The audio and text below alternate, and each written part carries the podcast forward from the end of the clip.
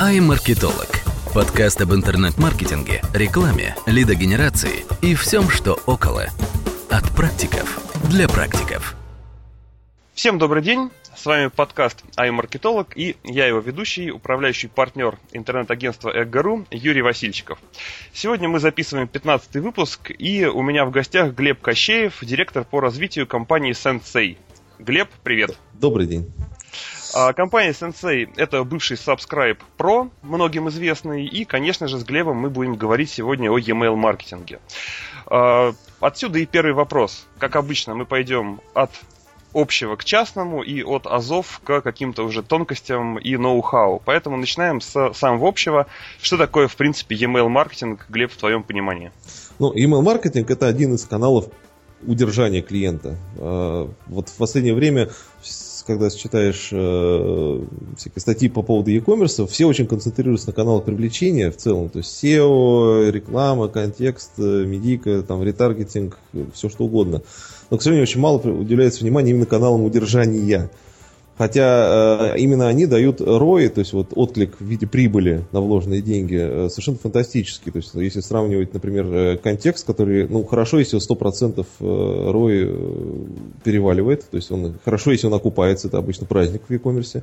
Uh-huh. Вот, э, то же самое касается там медийки, то э, ROI, там, например, SMS-маркетинга, ну, то есть уведомление клиентов по SMS, он уже в районе 600%, а ROI e-mail маркетинга находится в районе 4000%. Угу. То есть на, на каждую вложенную копейку вы получаете неимоверно больше, намного больше денег, чем в любых других каналах. И, собственно говоря, именно а, канал удержания, это email маркетинг, он позволяет не платить за одного того же пользователя дважды. Ну, то есть, по сути дела, этот метод позволяет просто увеличить э, CLV, так называемый, да, так, клиента. Он вообще э, позволяет его получить, потому что CLV, в общем, классическое понимание, это все-таки цикл жизни клиента. То есть, подразумевает, что клиент возвращается и покупает второй, третий раз.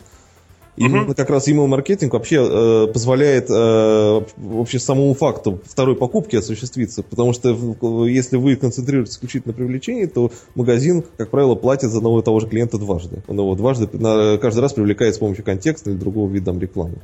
Да, и работает при этом, дай бог, в ноль. Да, это работает дай бог, при этом в ноль. Вот буквально там Data Insight, по-моему, публиковал статистику, что 95% российского e-commerce работает все равно в убыток, если взять все накладные расходы и так далее. Угу. А скажи, откуда такие цифры, которые ты назвал впечатляющие по, по ROI SMS рассылок и e-mail рассылок? Это какие-то э, ваши цифры, либо общедоступная статистика? Ну, э, эти цифры прям непосредственно 4000%. Это статистика по Америке и по Европе. Потому что в России email маркетинг вот в нормальном объеме применяет очень-очень мало компаний, и хорошую статистику такой среднем по рынку собрать еще сложно. Можно говорить там о том, э, конкретные имена называть в конкретных интернет-магазинах, какие они дают отклики, но это пока не вот такая не статистика а массовая, которая позволяет говорить, что вообще для всех магазинов э, ROI email маркетинга в России будет вот такой. В Европе и в Америке он там по разным оценкам колеблется от 3600% э, до там 4500%. Угу, то есть, скажем так, его глупо не использовать.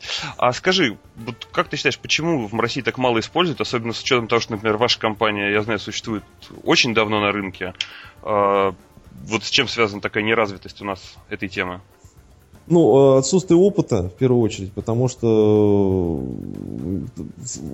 очень долгое время э, к email-маркетингу существовало как то, что это спам. И среди uh-huh. пользователей, и среди, соответственно, тех, кто рассылает. Не было культуры email-маркетинга как таковой. То есть, э, действительно, в основном э, все email, рекламные email-сообщения ограничивались спамом. А uh-huh. во-вторых, не было, собственно, email-маркетологов, потому что email-маркетинг это вовсе не адресная рассылка. То есть не массовая рассылка рекламных акций там, или уведомления о скидках в вашем так, магазине. Email-маркетинг как раз это вот, наверное, одна из э, не самых э, его характерных черт. Угу, uh, понял. Он задействует совсем другие инструменты, и вот опыт их э, использования, он появился, в общем, даже на Западе только в последнее время. В России он только сейчас появляется. И опытных email-маркетологов на рынке практически нет, их можно пересчитать по пальцам все познают, в общем, нас, только на своем опыте, научатся на ошибках собственных. И вот есть всего несколько компаний, которые предоставляют услуги консалтинга в области email-маркетинга. Опять-таки, появились в, в основном в массе своей последний год-два. А, вот э, мы упомянули такую важную тему э, спама, да, и сравнение email-маркетинга со спамом, которое волей-неволей, особенно у людей, которые только открывают для себя вообще этот канал, э, появляется. Не могут вы прокомментировать, во-первых, почему email-маркетинг это не спам и в чем их различие вообще этих понятий? Ну, соответственно, email-маркетинг отличается от спама одним простым аспектом. Email-маркетинг спрашивает разрешение у пользователя присылать ему информацию, присылает именно ту информацию, которую пользователь разрешил ему присылать. То есть это, в общем, договор, э, э, отношения на основе такого неявного договора между получателем письма и отправителем письма о том, что отправитель будет отправлять определенную информацию, а пользователь против этого не возражает. А uh-huh. спам это все, все остальное. Это купленные базы данных, э, чем до сих пор очень многие даже хорошие магазины, к сожалению, в интернете грешат купить базу данных э, где-либо, своровать его другого магазина и начать по ней отправлять свою рекламу. Вот это чисто воды спам, причем он, согласно российскому законодательству, уголовно преследуется. В общем, я бы никому не советовал этим заниматься. А, я очень часто слышу возражения от интернет-магазинов, что свою базу собрать очень тяжело, потому что, ну, собственно говоря, как правило, интернет-магазин получает сведения о e-mail только при заказе если он не предпринимает никаких специальных усилий, а это действительно очень медленное накопление абонентов. Хотелось бы, наверное, получать как-то быстрее, но э, есть способы, которые используют западные магазины, которые в России я практически не видел, хотя они очень эффективны. Способы именно с, способы сбора получ... базы, да? Да, способы сбора базы, способ получить e-mail посетителя магазина, не покупателя, а именно посетителя магазина. Он чрезвычайно простой, могу сейчас сказать. Э, почему-то ни один из e-commerce Э, проектов в России его так не применяет, как Окей, если ты, ты не против, мы этот вопрос чуть-чуточку отложим, да, для слушателей мы подчеркнем, что, конечно, этого вопроса коснемся обязательно, он действительно важнейший. А, хотелось бы просто немножко остановиться еще на том же, ну вот на спам, не спам и вот каких-то этих особенностях. Мне кажется, что еще важный момент это то, что можно отписаться от e-mail да, рассылки, да, да. в отличие от спама, да, то есть э, э, ты сказал, что э, пользователь соглашается с тем, что магазин, ну, или вообще компания, да, не обязательно магазин, рассылает, присылает ему какую-то информацию. Но вот мне кажется, насколько все-таки оговаривается содержание этой э, рассылки. Мне кажется, что вот это вот такой вопрос неоднозначный. Все-таки пользователь обычно соглашается в целом получать э, рассылку от вот данной там компании, данного магазина. А уже что в нее запихнуть, это все-таки остается на совести э, того, кто рассылает. Или тут, или я не прав. Ну, э, чаще всего так происходит, как ты описал. А, бывает исключение, потому что многие контент-проекты позволяют пользователю подписываться на конкретный раздел сайта, на конкретный раздел журнала, в частности, на, конкрет... на статьи конкретной тематики. В этом случае, конечно, в общем-то, предпочтительнее посылать именно то, на что, на что пользователь подписался. Угу, угу. Ну, это да, ну, это, наверное, именно особенность контентных проектов, а коммерческие организации, они все-таки... Ну... Да, да, коммерческие, как правило, получают разрешение просто присылать e-mail потребителю, и, соответственно, потребитель дальше уже решает, отписываться а, от них. Соответствуют ли они его ожиданиям или не соответствуют. Да, а дальше они уже присылают все, чтобы, собственно, тот самый CLV был как можно, как можно выше. Угу. А, окей. Еще было сказано по поводу того, что очень мало опытных e-mail маркетологов. А, скажи, а какие вообще требования, какая экспертиза должна быть у человека, чтобы он считался опытным e-mail маркетологом?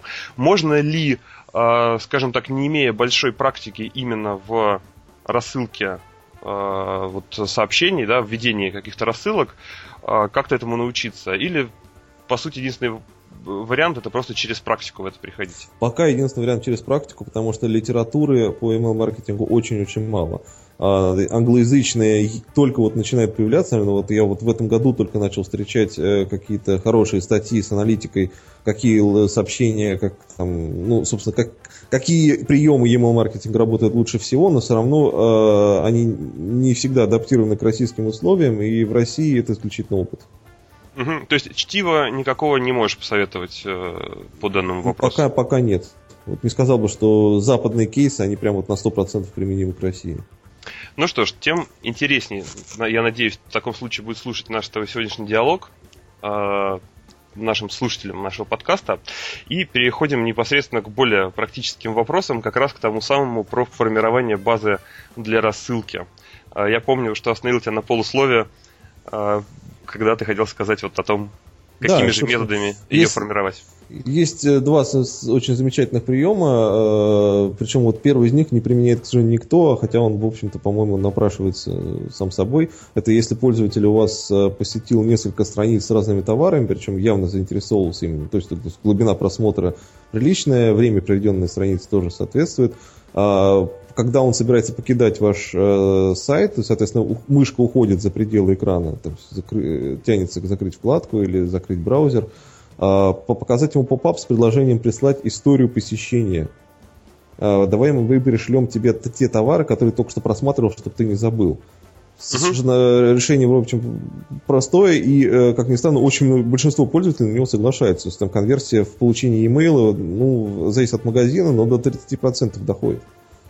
От общей посещаемости. Не от общей посещаемости, а от э, лиц, которые заинтересовались товарами. То есть вот от, от тех, кто посмотрели два товара и более. 30%, 30% из них, в принципе, совершенно легко оставляют свой e-mail, потому что э, они действительно иногда хотят не забыть, собственно говоря, что они сейчас посмотрели, потому что они приценились э, и, возможно, в будущем собираются это купить, не сейчас. Угу. Ну, 30% это очень приличная цифра. Это прилично, да. От трафика, от трафика интернет-магазина это очень приличная цифра, тем более, что вы вовлекаете этого пользователя дальше в постоянное взаимодействие и а, постоянное такое касание с вашим магазином, который, или там, с вашим брендом, с вашей компанией, которое позволяет очень довольно с хорошей вероятностью конвертировать его в покупателя потом. Угу. А какие еще есть приемы для формирования базы? Ну, а, остальные приемы, естественно, очень э, простые. Это предложение скидок или товаров там, по спецценам, каких-то спецусловий для тех, кто получает промокод по имейлу. Ага. То есть э, этим как раз э, магазин электроники в России очень часто грешат, или не точнее грешат, а пользуются, а, неправильное слово. Когда предлагается узнать о снижении цены, первое предложение очень популярное, потому что цена на товар часто падает электронику. Или, например, объявление, вот на интернет-магазине буквально сегодня видел, товары по закупочной цене только сегодняшнего дня, там на два месяца вперед, введите ваш email для получения промокода. Все. Угу, угу. Окей. А, в твоих словах звучит все время слово магазин. Но ведь на самом деле, помимо магазинов, я знаю точно, что есть еще как минимум одна категория компаний, для кого email рассылка работает весьма неплохо. Это компании с долгим циклом продажи. То есть те, кто э, ну, чьи клиенты принимают решения долго, может быть, не один месяц, и кого вот в процессе этого э, принятия решения неплохо бы как-то подкармливать информацией, делать какие-то касания и так далее. Э, вот что, как можешь это прокомментировать? И вообще, кто еще, ком, для кого еще, кроме магазинов, с которыми, в общем-то, все понятно, да, там, там однозначно для них это супер. Э, кто еще является э, хорошим, э, хорошими примерами? Да, хорошими примерами являются, во-первых, контент-сайты потому что, опять-таки, э, для сайта, который привлекает пользу своим контентом, самый лучший способ возвращать к, э, к себе читателя – это рассылка анонсов новых материалов. Ничего лучше пока не придумали. Вы получили, э, человек вам попал случайно, прочитал статью, ему, может, понравилось, вот на этом этапе, этапе его надо предложить э, подписаться на подобные статьи или на статьи там, по такой же тематике. Э, конверсия тут довольно высока. И после этого вы регулярно взаимодействуете с этим читателем, он входит в ядро вашего сайта, и, соответственно, так как контент проекта зарабатывает на рекламе, это напрямую отражается на доходах проекта. Первое. Кстати, кстати интересно, я вот, э, ну, мне кажется, самый простой пример э, контентных сайтов это СМИ. Я почему-то ни разу не сталкивался, хотя, ну, может быть, я не настолько активный потребитель э, СМИ, да, но тем не менее, с, именно с рассылками вот э, информационных таких ну, средств массовой информации. Ну, вот если вы попробуете на западные СМИ зайти, то вам э, предложение подписаться вылезет довольно быстро. Либо это будет платный доступ к статьям, uh-huh. как на многих западных СМИ происходит, либо э, это будет тщательное навязывание подписки uh-huh. через e-mail. То есть Российские наших... СМИ э, делятся, к сожалению, на две категории. Это популярные, которые, в общем-то, и так э, имеют очень высокий процент прямых заходов. Ну, то есть, когда человек набирает, условно говоря, название СМИ в браузере сам, каждый день uh-huh. с утра заходя его, его почитать. А, и вторая категория СМИ, это которые, к сожалению, почему-то не пользуются этим инструментом, хотя он для них он непосредственно прям вот самый оптимальный. Ну, то есть какие-то более нишевые, например, СМИ, да? Да, да нишевые СМИ. Вот э, я в свое время руководил туристическим СМИ. Вот было решение номер один практически для, для возвращения ядра пользователя на сайт и подключения его в ядро такой вот пользователя, который постоянно присутствует. Постепенно он вообще начинает заходить регулярно, но вот чтобы э, заполнить этот пробел от случайного посетителя к человеку, который заходит к вам регулярно почитать интересный контент, вот как раз email маркетинг превращает одного человека в другого. Угу. Ну, то есть, по сути, ты подтверждаешь мое такое, ну, не очень профессиональное мнение о том, что наши СМИ еще не дорабатывают да, в этом отношении. Не дорабатывают, к сожалению. Довольно сильно. А второй, ага. кто не дорабатывает, э, это, как ни странно, банки. Вот они, это я общался со многими представителями банков, они спохватились, они понимают, что это большая проблема, особенно с постоянным удорожанием СМС, который сейчас происходит, потому что большая тройка операторов тоже не дураки и понимают, насколько они подсадили на этот инструмент э, всех, все банковские структуры. Угу. Вот, э, и банки сейчас э, стремятся активно перевести свои коммуникации в канал e-mail, но, к сожалению, они в свое время не собирали e-mail базу, большинство из них. В том числе и крупные банки, э, которые там первые топ-10 на рынке, обладают очень маленькими e-mail базами и очень стремятся их как можно быстрее нарастить сейчас. И вот e-mail маркетинг в банках, он, в общем-то, в этом году только начинает появляться. Угу, угу, окей. Хорошо, упомянули интернет-магазины, упомянули вот даже банки, СМИ. Э, кто еще? Туризм.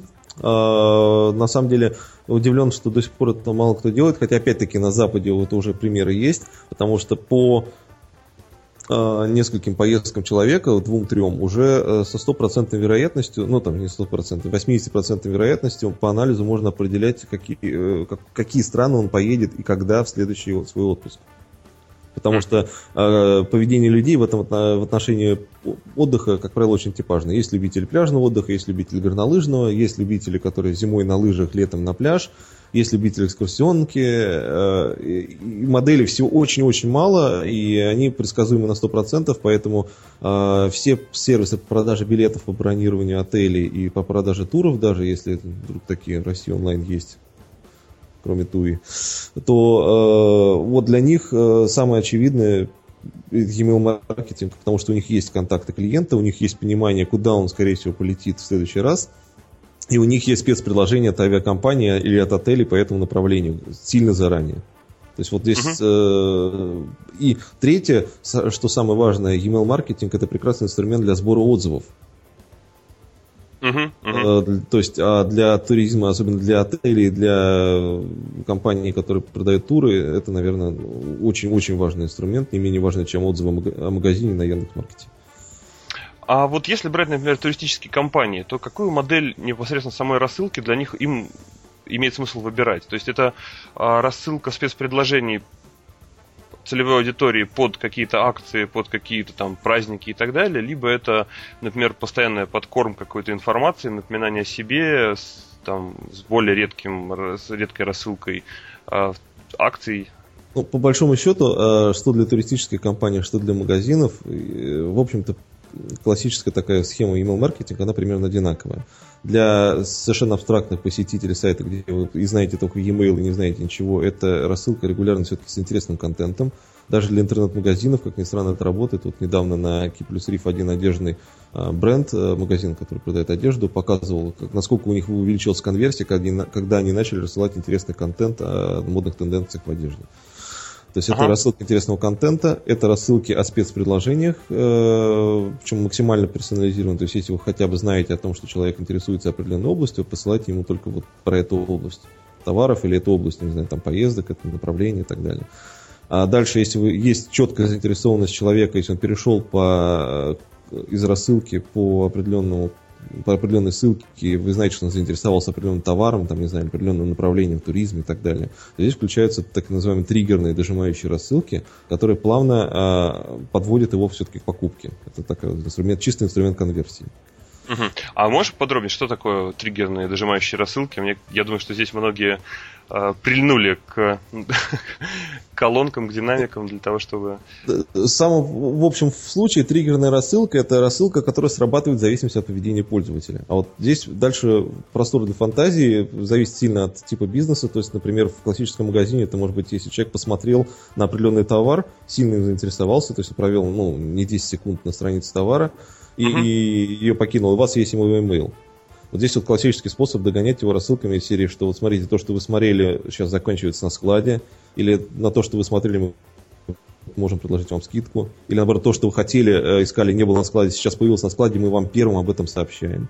Uh-huh. А, совершенно стандартная есть схема после того, как вы получили email пользователя, он зарегистрировался, соответственно, это первая рассылка подтверждения регистрации, дальше через несколько часов автоматически срабатывает некое follow-up такое предложение, дополнительно летит ему вслед. Если он после этого долго не заходит, идет триггерная рассылка, вы о нас забыли, которая возвращает покупателя и так далее.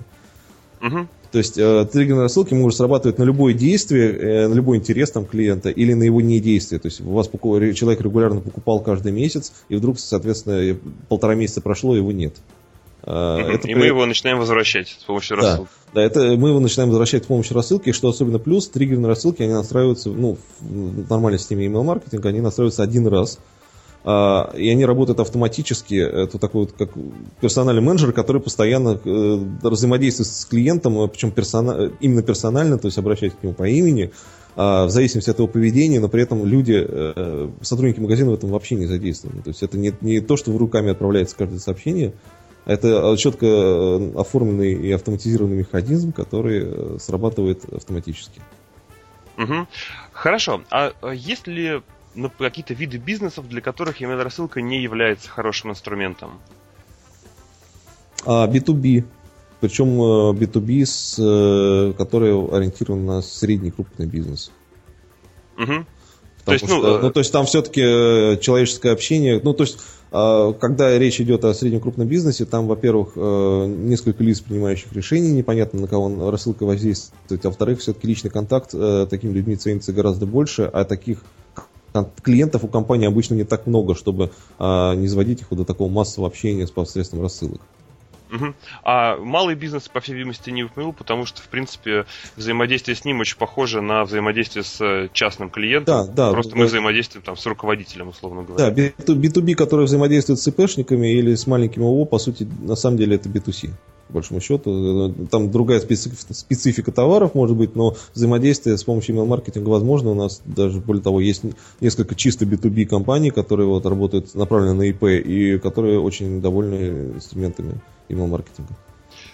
Понял. Хорошо, я еще буквально немножко помучу тебя вопросами по поводу разных направлений бизнеса и как, для, как к ним да, прикладывается email маркетинг, а потом пойдем дальше. А, последний вопрос. А что делать вот таким компаниям, например, если компания там строит дома или оказывает юридические услуги, да, то есть ну, не попадает ни в одну из категорий, которые вот э, мы оговорили выше, как особо, скажем так, э, хорошо работающие с email маркетингом.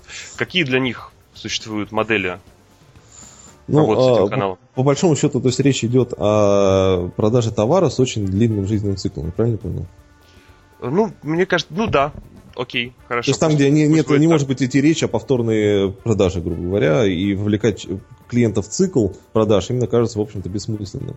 Потому что ну, человек обычно квартиры, условно говоря, покупает не так часто в своей жизни. Чаще всего это происходит один раз, а у многих ни одного. Ну а... да, на самом деле там две категории, как мне кажется. То есть одни это, если вот мои два примера брать, то есть если с домами, это действительно одноразовая покупка, но с огромным теоретически циклом принятия решения, да, и вообще сделкой. Mm. Вот. А если брать юридические услуги, то э, это просто те услуги, которые, может быть, не разово, но, тем не менее, как бы они не постоянно заказываются далеко, да, а как-то очень ситуационно. Да, ну у нас, у нас есть на самом деле два интересных кейса как раз на эту тему. Один кейс это производитель э, кухонной мебели, один из крупнейших в России наш клиент, с которым мы обсуждали похожую проблему. А, соответственно, человек не так часто покупает ну, кухонную мебель э, к себе. А, как правило, это ну, происходит раз э, в 10 лет. Да, да, да, очень длинный, да. конечно, да, а, да, при этом, соответственно, Э, есть способы увеличения этой самой прибыли даже с помощью email-маркетинга, э, если компания продает аксессуары, или если компания продает еще какой-нибудь э, альтернативный товар, и можно покупателя одного товара вовлекать в цикл продажи другого. Ну, то есть, вот компания, которая производила кухню, она производит еще частично мебель для ванной. Угу. То есть вот. такие кросс-продажи получаются. Кросс-продажи, э, э, такие мультиканальные. То есть, когда покупатель из одного э, цикла переходит плавно в другой, на другой товар. То есть вы пользуетесь тем, что вы получили его e-mail благодаря тому, что он купил у вас один товар, э, этот же товар вы ему уже не продадите, зато можете продать какой-нибудь другой совершенно из другой области. Если правильно uh-huh. сообразите, uh-huh. в какой момент с покупателем прокоммуницировать. А с точки зрения э, компаний, которые продают услуги, есть э, для них email маркетинг не дает прямого отклика в продаже, зато для них email маркетинг замечательный инструмент для сбора а, отзывов и для получения обратной связи и для улучшения э, возможностей продукта. То есть, ну, вот именно для юридических услуг я не знаю, честно говоря, как это применить сходу. А вот для... У нас был опыт взаимодействия с компанией, которая продает SaaS решения облачные, там, где, соответственно, до продажи не происходит. То есть там продажа один раз, человек подписался, все, он пользуется. Но при этом посредством маркетинга происходил постоянный контакт с пользователем, объявлялось ему о полезных нововведениях, проводились опросы, потому что, в общем, и наша платформа, и многие другие позволяют прямо с помощью email-маркетинга, э, с помощью рассылки проводить опросы, собирать э, информацию о нуждах пользователей, менять свой продукт в соответствии с их нуждами и, и презентовать им изменения продукта, таким образом повышая их лояльность. Что вот вы, э, вы в массе своей хотели вот такую функцию, мы ее ввели, вот она.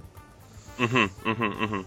Я понял. А вот, а, э, может быть, чуть подробнее, Глеб, если можно, про а, все-таки сбор отзывов, да, какую-то обратную связь через email маркетинг, как технически вообще это происходит. То есть э, мы отработали с каким-то пулом клиентов, и мы пишем им письмо с просьбой дать какую-то нам обратную с просьбой, связь. Э, да, с просьбой дать обратную связь, чаще всего это, собственно, форма опроса.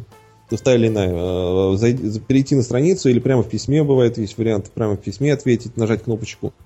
Понравилась, не понравилась данная услуга. А, там вот данное нововведение, там, или мы планируем ввести вот такую, такой-то перечень, отметьте, какой для вас наиболее важный. Вот мы э, там планируем увеличение, расширение функционала нашей услуги на там А, Б, С, Д, отметьте, пожалуйста, какой, что, что для вас является более приоритетным из этого всего угу. и так далее. А после того, как клиент нам ответил, и у нас появился Вы получаете... Пол... Да, да, вы получаете, соответственно, э, ответы своих клиентов о том, что им уже вот в ходе работы с вашей услугой не хватает, чем они недовольны, наоборот, чем они довольны. Вы можете постоянно менять продукт, не тыкая пальцем в небо. Это самое, по-моему, дорогое маркетинговое исследование, вполне дорогое в плане ценности результатов, которые только можно произвести. То есть уже вот люди, которые работают, они вам отвечают, э, соответственно, что им не хватает для более успешной работы. Угу. И плюс у нас появляется вашей компании. повод как-то скоммуницировать с ними в будущем, когда мы сможем э, введем какую-то новую фичу, придумаем новый да, продукт да. там и так далее. Естественно. Угу. Это постоянное повышение лояльности за счет того, что вы отвлекаетесь на нужды, на нужды клиентов. Ну и угу. вторая э, тема, где очень важно сбор отзывов клиентов, это когда вы клиента теряете. То есть вы понимаете, что вы клиента потеряли, опять-таки из там, э, статистики о посещении, статистики взаимодействия с вашим сайтом, как угодно.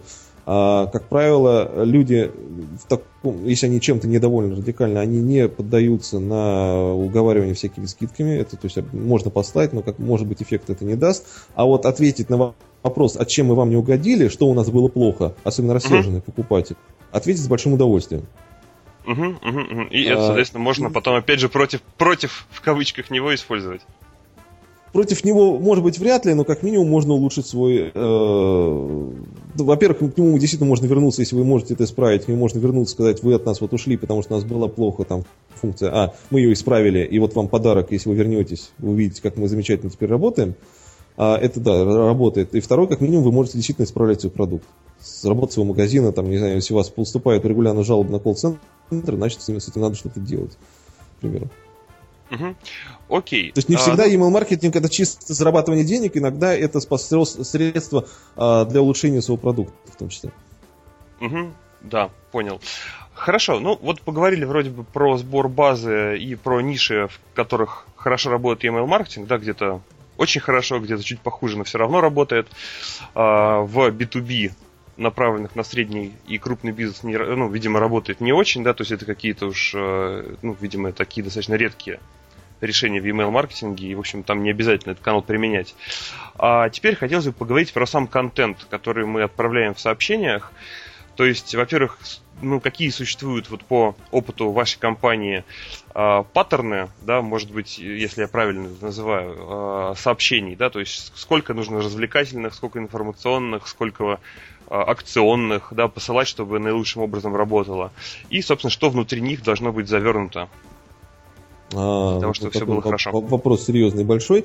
Ну, начнем сначала с э, частоты, потому что чаще всего, даже если э, клиент к вам более-менее лоялен и действительно хочет получать от вас рассылку, самая большая ошибка это в частоте посылаемых сообщений. Потому что э, вот граница раз в день уже является достаточно критичной. То есть даже раз в день рассылка даже от любимого магазина уже раздражает. Uh вас э, с большой да. вероятностью отправит спам, а когда вас отправил один, человек спам, это не только вы потеряли его, вы потеряли еще как минимум там нескольких человек, у которых автоматически спам-фильтры будут срабатывать на вас. Поэтому важно, во-первых, не переборщить с частотой. Как правило, несколько раз в неделю это оптимально, но старайтесь даже не, вот, не посылать каждый день. Угу. Ну, а... то есть, э, раз, э, раз в два дня уже считается абсолютно нормально. Раз в два дня нормально. Это еще, конечно, сильно зависит от товара. То есть, если товар, который, э, ну, скажем так, от частоты покупок этого товара конкретным пользователям, средним пользователям. То есть, например, э, бренды одежды могут посылать e-mail гораздо чаще, чем бренды, которые продают автомобили. Угу. Ну, то есть, опять же, что... зависимость от цикла потребления, по всей да, видимости. Да, да. То есть, э, косметические магазины, где э, там срок жизни помады крайне мал, может посылать, в принципе, близко каждый день просылку. А автомобильный бренд, мне кажется, раз в неделю это более чем достаточно, потому что ну, нет таких событий и таких заменений, которые позволяют коммуницировать с, при таком товаре с пользователем каждый день. Я, кстати, тогда сделаю маленький, э, маленькую врезочку на такой контекстный вопрос. А каков вообще нормальный процент отказа от рассылки, нормальный процент э, нажатия на кнопку спам там, и так далее? А вот тут как раз все зависит от типа рассылки. Если брать э, стандартную маркетинговую рассылку, вот из серии «Ура, ура, у нас скидки», э, то в, ну, в среднем процент отказов, конечно, здесь э, невозможно сказать, потому что он сильно зависит от того, в каком состоянии эта база находится. То есть вы первый раз по ней рассылаете, или вы уже регулярно по ней рассылаете в течение года. Совершенно разные цифры отказов будут. Здесь невозможно что-то среднее привести. А вот по открываемости... Первый раз выше, да? Первый раз выше, как я понимаю. Конечно, в первый раз, если вы ни разу с своим пользователем не взаимодействовали, тут решили внедрить email-маркетинг, у вас люди, которые ни разу от вас не получали письма, вдруг им что-то в почту свалилось. Конечно, э, очень большой процент вас отправит, там, удалит, отправит спам, отпишется и так далее. Это, uh-huh. При первой рассылке это, случается, это совершенно нормально. А, а вот с каждой следующей рассылкой, соответственно, процент отказов будет снижаться, снижаться, снижаться, и, в общем, выйдет на некий стабильный уровень. Это вот те люди, которые а, подписываются впервые, и какой-то небольшой процент от них будет от, отказываться. Но а вот, вот этот стабильный зрения... уровень, все-таки можно его назвать, как бы, каков он, или не существует никаких цифр даже? Нет, не существует. Не существует, потому что очень зависит от э, товаров, от сферы деятельности и так далее. Угу. Я могу сказать, что наиболее лояльна к получениям рассылок женская аудитория. То есть, чем больше среди, вас, э, среди ваших клиентов женщин, тем э, меньше у вас будет процент отписок и отказов. Окей, спасибо, все, а, вопрос, а, ответ, ответ принят. Гораздо, гораздо, да, гораздо, гораздо болезненнее воспринимает e-mail почему-то.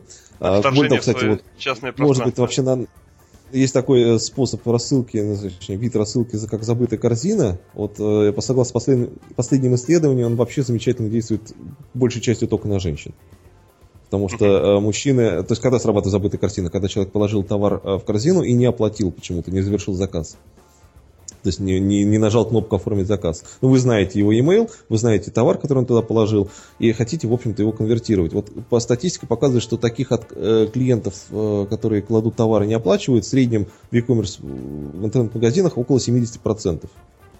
Зависит, mm-hmm. там колеблется от 69 до 75, но в среднем 70. То есть практически две трети людей кладут товары и не оплачивают. Так вот, мужчины, как правило, кладут товар э, в корзину для его сравнения, вообще, в принципе, не, даже не задумываясь его покупать. Они через два месяца планируют купить холодильник, и сейчас накидали кучу холодильников в корзину, посмотрели характеристики, выбрали примерно для себя модель и ушли с сайта. Все, их не вернешь никаким e-mail, как правило. Это вот ну, такой архетипичный мужской стиль поведения. А у женщин как раз исследования показывают, что есть три типа э, женской аудитории, а, причем делятся они в пропорции 1 треть, 1 треть, 1 треть. То есть поровну. Поровну практически, да. А, треть женщин а, сомневается в товаре, и им нужно обязательно предложить альтернативы. Особенно касается одежды. То есть она выбрала красное платье, надо предложить ей такое же платье, но там, не знаю, голубое, розовое, и какое-нибудь еще альтернативное платье, но тоже красное. А, очень высокая конверсия показывает такие письма. Вторая, треть женщин еще более меркантильная, они а, вообще, в принципе, ожидают спецпредложения из-за того, что они положили товар в корзину. То есть а, они, они, уже, они уже знают механику. Они знают механику, и они, по крайней мере, интуитивно ее ожидают. Они ожидают, что их догонят и предложат что-нибудь, какой-нибудь еще пряник. То есть это ли, женщины, которые ждут e-mail И, и, и если e-mail, в общем-то, соответствует их ожиданиям о том, что давайте мы вам бесплатную доставку или, не знаю, или еще что-нибудь, или скидку на следующую покупку и так далее. А конверсия вот такой рассылки для, для этой типа аудитории практически 80%. Угу. Ну, и, и логично, они этого ждут. Да, они этого ждут. Мы им это даем. И мы это даем. И третий тип женщин, на самом деле, непонятно, почему они отказываются от э, товара и почему они не оплачивают, но известно, что на них лучше всего действует этот маленький легкий укор. Если вы, мне, нам кажется, вы забыли в корзине. То есть не, не прямое, говоря, обвинение, а легкий укор о том, что вот, вот вы вроде как нам обещали купить и почему-то не купили. Как же так? Угу. Как ни странно... чувство, чувство вины в них да, э, да. пытаемся залелеять. Да-да-да, идеальное вот письмо о забытой корзине, которое, соответственно, сочетает в себе все три. То есть легкое чувство вины, предложение альтернативных товаров, какого-нибудь бесплатного пряника, если вы все-таки закончите оформление. Вот э, оно конвертирует женскую аудиторию с очень хорошей вероятностью. Например, там э, у нас есть статистика, что вот в, именно в категории одежды, где женщин большинство как раз, э, один e-mail забытой корзины приносит в среднем 550 рублей выручки магазина стоимость e-mail, напомню, она там в районе копейки. Да, это, это вот очень... откуда берется э, конверсия, вот ROI э, email маркетинга в размере там каких-то тысяч процентов вот отсюда. Угу. Вы отправляете да, одно письмо, заплатили копейку, получили 550 рублей выручки. Да, и, и вот такое письмо это просто выстрел в голову, можно сказать, своему да. да. клиенту своего магазина. Ну что ж, э, очень здорово. И мы как-то отвлеклись сначала на одно, потом перескочили дальше. Я позволю себе нас вернуть к теме э, э, структуры теме, нашей да, рассылки, да? Те, То есть вот как мы посылаем структуры письма. статистики. Угу. Да, э, по поводу статистики, э, как я сказал, маркетинговые рассылки, они открываются относительно плохо. Ну, для email, с точки зрения email маркетинга, это, как правило, процент. Вот хорошо, если у вас 20% открывается и процентов 5 переходит по ссылкам. Если вы таких показателей добились, в общем, можно сказать, что вы э, так в среднем по рынку соответствуете. Если у вас хуже, э, надо о чем-то задумываться. Если у вас лучше, поздравляю. А, триггерные рассылки, о которых мы тут уже говорили, они открываются и кликаются в два раза чаще. То есть по ним э, все проценты да, нужно умножать на 2. А, email забытой корзины еще, еще гораздо лучше работает. А с точки зрения, что посылать, э, как, ну, по три. в каких раз... пропорциях и в каком количестве, да, то есть сколько развлекательных, сколько информационных, сколько продающих, вот как, какая-то вот такая информация. Если у вас есть действительно интересный контент, если у вас есть действительно интересный контент, его можно рассылать часто. Как правило, если мы говорим про интернет-магазины, то они не, не блещут интересным контентом, и, как правило, они рассылают либо маркетинговые акции, в таком случае, мне кажется, раз-два в неделю это, в общем, относительно предел. А, чаще можно рассылать, если у вас есть хорошие рекомендательные сервисы товаров. То есть, если у вас есть сервис, который позволяет для конкретного зарегистрированного пользователя делать персональные рекомендации товаров. Есть такие услуги на рынке, компании, которые предоставляют готовые решения. Более того, мы такое же решение сейчас разрабатываем, будем скоро предоставлять. А, в таком случае вы можете рассылать гораздо чаще, потому что это не маркетинговая акция, ура, у нас 10% на все, а это, в общем-то, относительно целевое предсказание того, что человеку будет интересно, и вы рассылаете именно интересующего товара. Угу. А что еще может быть именно той самой интересной информацией, которую можно рассылать часто? Ну, самое интересное, понятно, это какой-то какой вид халявы. То есть, если у вас гигантская скидка на что-то, Э, и вы можете еще пробудить охотничий инстинкт из серии «Мы вам сообщили первому, успейте, прежде чем мы это вывесим на сайте». Вот mm-hmm. это, да, это работает очень хорошо. Это понимание, что ты, в общем, ценный клиент, тебе сообщили нечто, что другим пока не сообщили, и еще охотничий инстинкт, и тут еще подарили какой-нибудь там бонус, скидку и так далее. Вот это, в принципе, работает неплохо. Ну и, как говорил, персональные рекомендации тоже очень важно, потому что если вы примерно понимаете, что человек сейчас, э, ваш предыдущий товар должен у него расходоваться и в самое время предложить новый, или вы знаете, что он э, летом, не знаю, летит на, как правило, летом, как правило, летит на пляж в Европу, на Средиземное море, и у вас есть хорошее спецпредложение, там, не знаю, на, на, на Италию, то прислать ему как раз это, это, это будет очень вовремя и очень нужно. Их uh-huh. будет замечательная конверсия. Uh-huh. С точки зрения контента, секунду дополню, с точки зрения контента письма есть еще пара э, правил. Э, кон- рассылки без картинок работают очень плохо, рассылки с большим количеством картинок работают тоже плохо. То есть есть э, некий э, оптимум э, графики в письме, как правило, это от 1 до 5 картинок, э, которые, mm-hmm. и при этом, соответственно, надо избегать э, всяких громких заголовков в теме письма из серии «бесплатно», «даром», э, «срочно» и так далее, и т.д. и т.п., потому что эти слова уже дискредитированы спамерами, угу. и, э, как правило, такие письма отправляются в корзину даже без прочтения.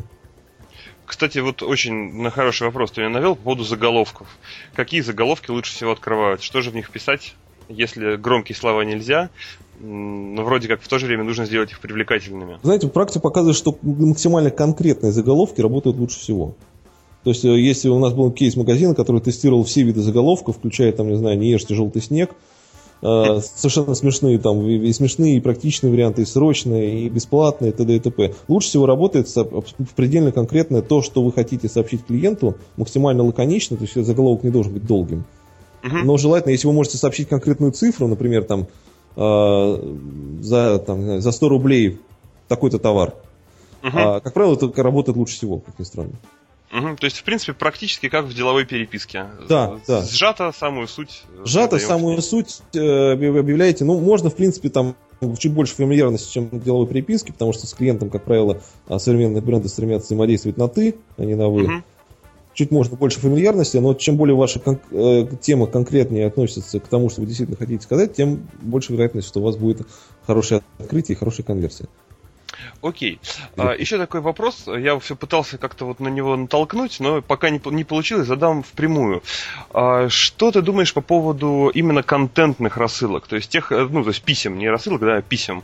То есть э, от коммерческих организаций, но таких э, писем, которые не содержат в себе каких-то спецпредложений, каких-то ярких акций, по крайней мере, как э, заглавного лейтмотива письма, да, а именно действительно какой-то интересный и полезный для потребителя контент. То есть это может быть там для туристических э, агентств, может быть какие-то там советы тем, кто куда-нибудь едет, да, ну вот, может быть не самый, конечно, яркий пример, но вот что-то, по крайней мере, вот что-то такое.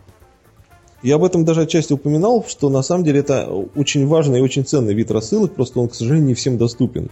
То есть э, в e-commerce я знаю единственный кейс, ну, по крайней мере, который я точно знаю, э, где это магазин экспериментировал, и у них получился замечательный результат. Они действительно рассылали интересный контент, при этом они не делали в нем какие-то спецпредложения. Uh-huh. И они, во-первых, резко увеличили базу подписчиков, потому что их э, рассылки стали, ну, в общем, неким таким на рынке известны, и люди подписывались на них просто, чтобы их читать.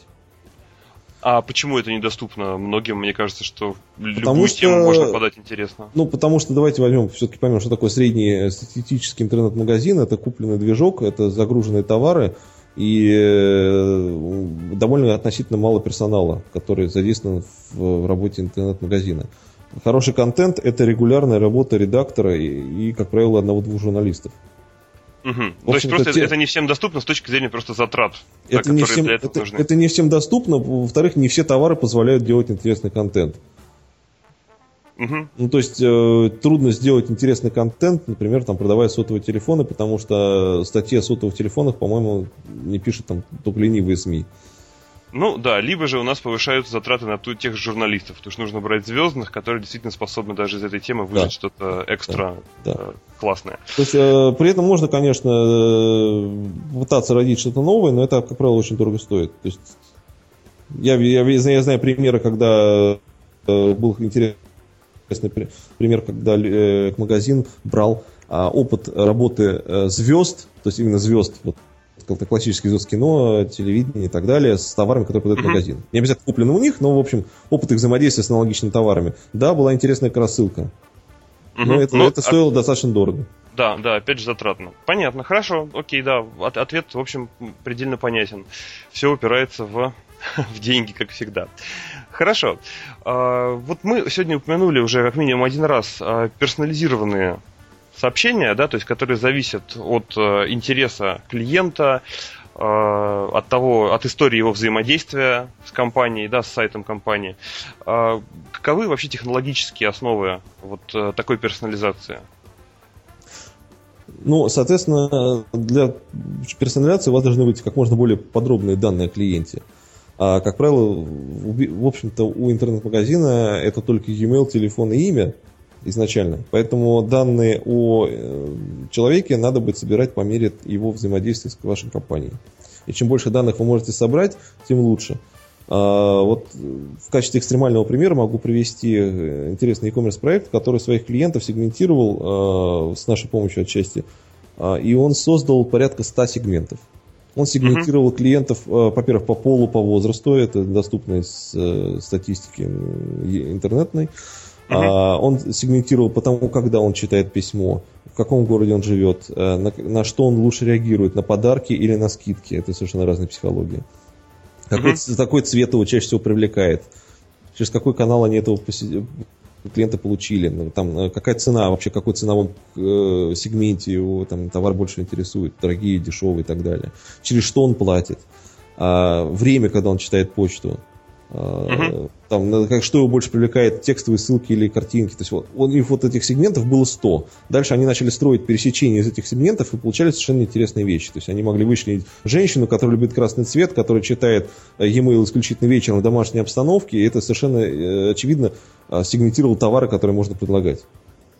Чем, чем, а... человек, чем мужчине, который во время рабочего дня, сидя там за рабочим компьютером, в, в, там, в срочном порядке просматривает почту.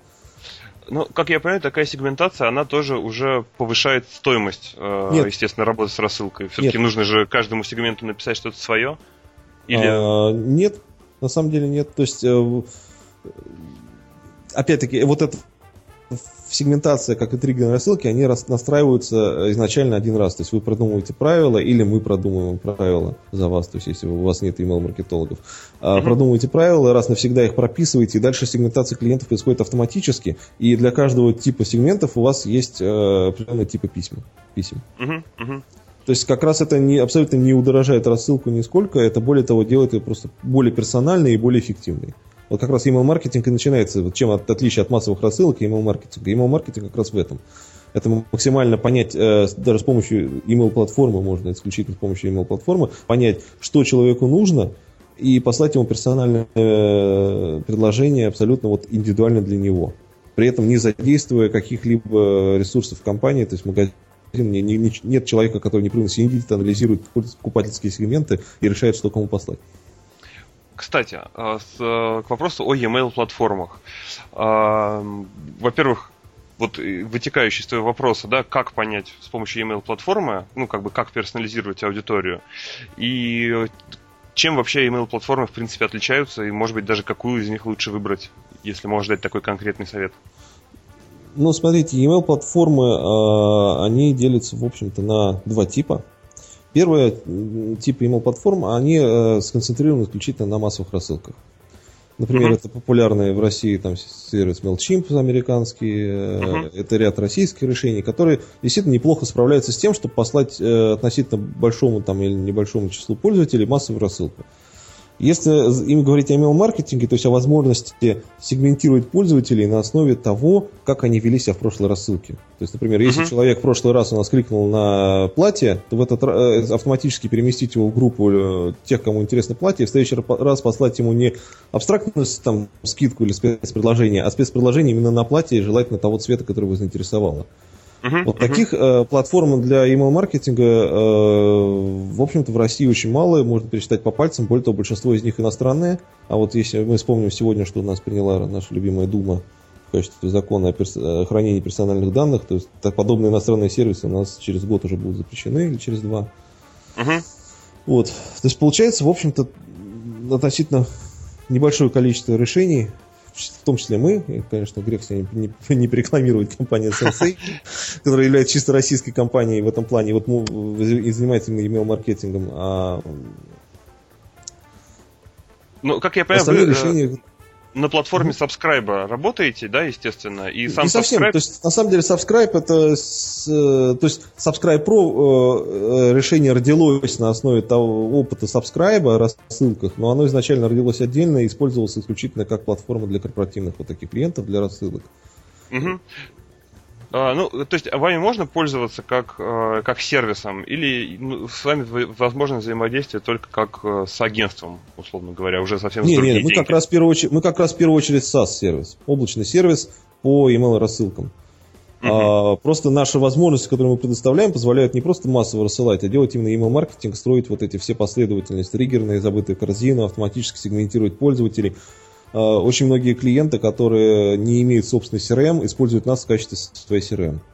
Uh-huh. Потому что мы, э, наша платформа вот, с точки зрения маркетинга обладает всеми признаками нормальной CRM-системы, э, отражает все истории взаимодействия с пользователем и при этом еще позволяет с ним индивидуально коммуницировать на основе там, автоматических алгоритмов.